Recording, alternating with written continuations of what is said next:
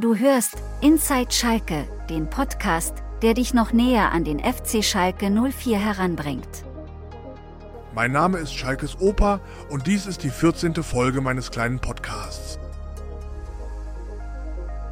Es gibt wieder einiges zu berichten und beginnen möchte ich mit etwas, was nun wieder alles andere als schön ist. Es geht nämlich um Simon Terodde.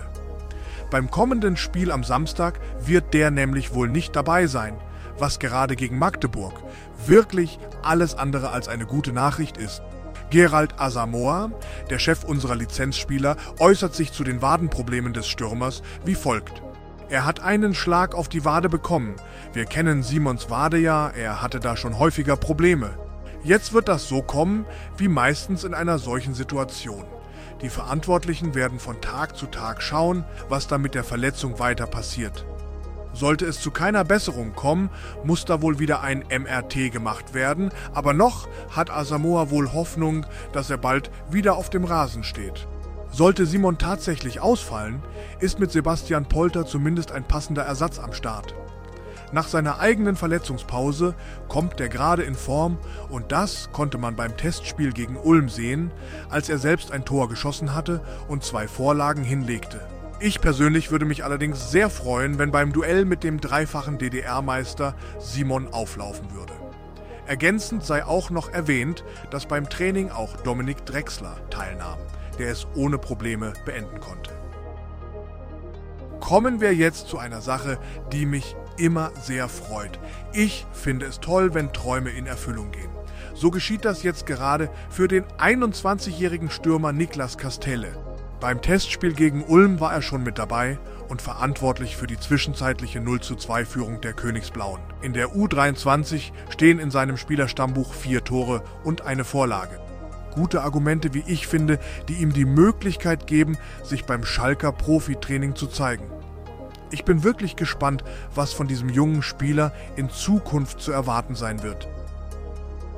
Jetzt noch ein schneller Blick auf die Statistik, bevor ich für heute dann schon wieder am Ende angekommen bin. Der FC Schalke 04 befindet sich aktuell mit vier Punkten auf dem 12. Tabellenplatz.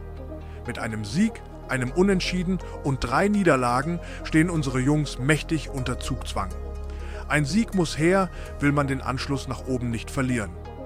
Bei einer Niederlage ist sonst der direkte Wiederaufstieg echt ein Problem.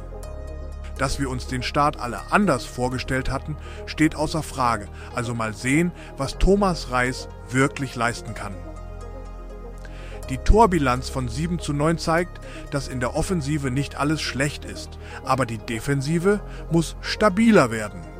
In Heimspielen konnten wir bisher einen Sieg und eine Niederlage verbuchen. Der erste FC Magdeburg ist im Moment in guter Form und steht mit elf Punkten auf Platz 3 der zweiten Bundesliga. Die Mannschaft hat bisher drei Siege und zwei Unentschieden zu verzeichnen und hat damit einen tollen Start in die Saison geschafft. Mit dem Torverhältnis von 13 zu 8 wird deutlich, dass Magdeburg sowohl vorn als auch hinten gute Leistung erbringt. In Auswärtsspielen konnte Magdeburg bisher einen Sieg und zwei Unentschieden erzielen und ist damit auswärts noch ungeschlagen. Und damit komme ich zum Schluss für heute.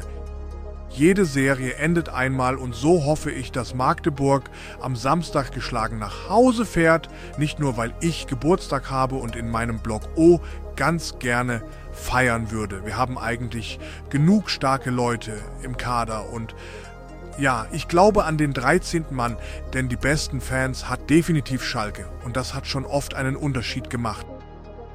Danke, dass du dir die Zeit genommen hast.